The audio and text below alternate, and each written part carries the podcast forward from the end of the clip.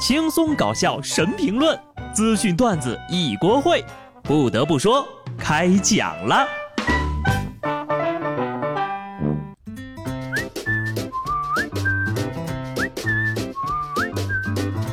Hello，听众朋友们，大家好，这里是有趣的。不得不说，我是机智的小布。在连续一周的阴雨天气之后呀，又开始变得燥热起来了。不过呢，全国各地的气温比较起来，我们这儿呢还算是很舒适的。在老家的表哥跟我说，他们那儿太热了，尤其是上公厕的时候，拉一泡屎带十张纸，九张擦汗，一张擦屎。听到这儿，是不是你都感觉有一股热气扑面而来，画面感满满？我再跟你们说个地方，你们就觉得自己啊凉快多了。科威特城的街道是空无一人，阴凉处测的温度是五十三度，在阳光下呀超过了七十度。专家预测，科威特呢将在七月底迎来全年的最高气温，也就是说，现在还不是最热的时候。听听，七十度的高温，在这城市生活的氛围啊，那绝对是相当的热烈，到处可以碰到熟人。再多几十度就可以热爱一百零五度的你了。不得不说，这还是人类能生存的地方吗？啊，我是不知道当地人是怎么适应的。四十五度的洗澡水我都嫌烫啊。不过呢，还是有一个好处啊，至少在户外就达到了消灭病毒的温度了。相比于科威特的高温，下面这些二师兄的经历啊也是比较难的。杭州绕城高速上。一辆满载生猪的运输车停在路边，车辆并没有发生故障，只是车上的二师兄们太热了，都快不行了。关键时刻啊，还得看咱消防员，给他们带来了希望。生活不易，猪猪叹气。冰火两重天不说，洗完澡呀，还要继续在高速上吹风。这要是把二师兄们都给冻感冒了，可咋整啊？同样是保护人民财产，只是换了一种形式。还是要给消防员们一个大大的赞，猪的命也是命呀，救猪一命也是为了让大家吃到更多新鲜健康的猪肉啊。说到吃，下边这位可以算是相当的厉害了啊！美国一男子在十分钟之内吃下了七十六个热狗，打破了自己曾创下的世界纪录。当天在纽约举行的吃热狗大赛当中呢，他比第二名多吃了二十六个。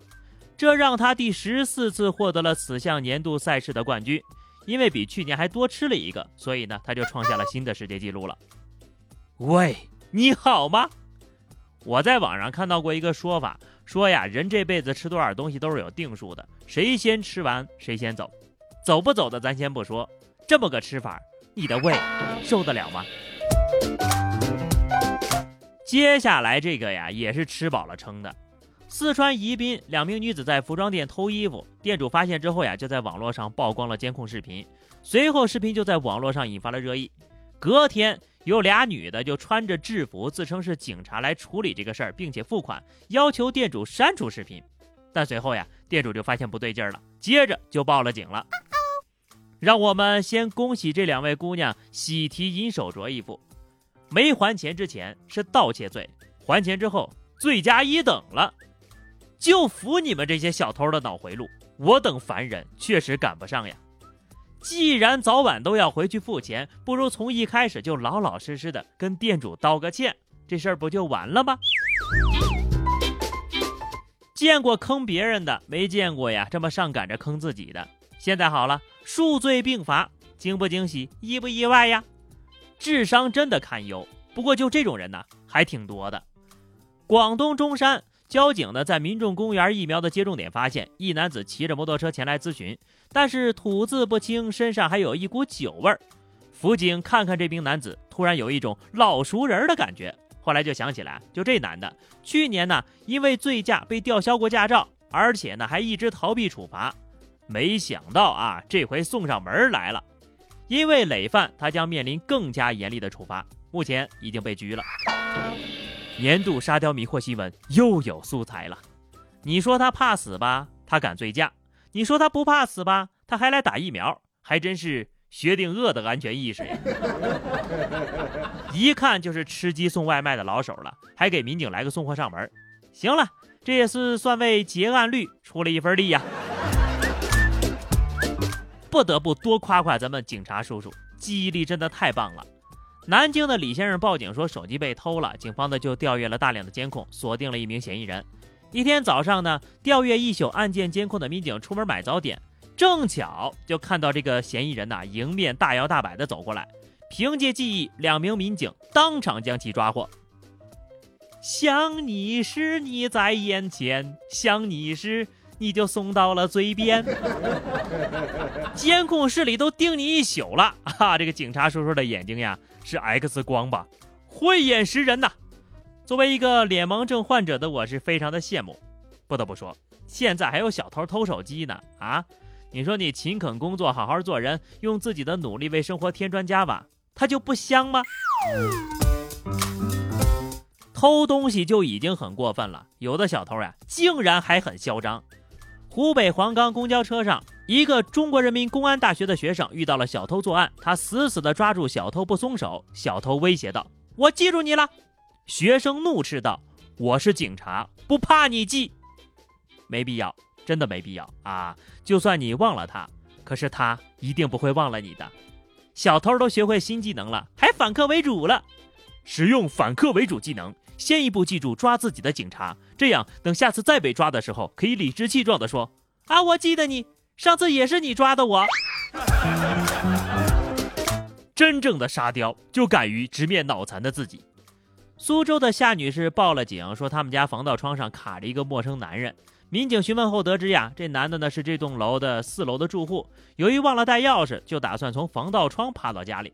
谁知道爬到了五楼，准备进去的时候呀，被卡在防盗窗里了，手机也没电了，没法求救。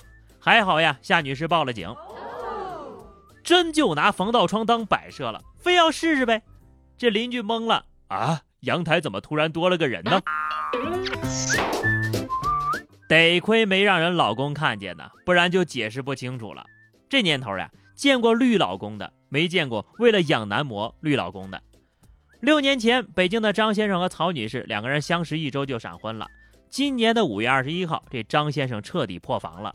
经过他的各种调查呀，张先生发现了妻子的一个秘密。和一名男子有着不正当关系存在半年之久，手机里还有一个各大网贷平台的明细。截至到当月，妻子要还的钱超过一百万呢。正当张先生疑惑这些钱到底花在哪儿了，这个时候呀，妻子的同事找到张先生，告诉他呢，妻子向身边的同事借款也超了一百万了，全部都用于高档酒吧和男模的消费。有时候富婆的快乐，我们真的搞不懂呀。到底是什么男模能花几百万？哎，张先生遇人不淑呀，就看看怎么搞能挽回这个损失吧。主要是这二位啊，从认识啊就一周也就闪婚了，是不是有点草率？至少也接触接触，谈个恋爱什么的。说句不好听的啊，恋爱前被骗总比婚后被骗要好一些吧。但是接下来这位啊。谈个恋爱就被骗了八百多万，我真是哈哈！北京的张女士在相亲网站邂逅了自称在银行上班的杨先生。杨先生说呀，自己看上了一套价值七千万的房子，把自己的房子卖了呢，值个两千万，剩下呢还差几千万。但杨先生说呀，自己可以利用工作的便利进行投资，说只要跟着他买，保证稳赚不赔。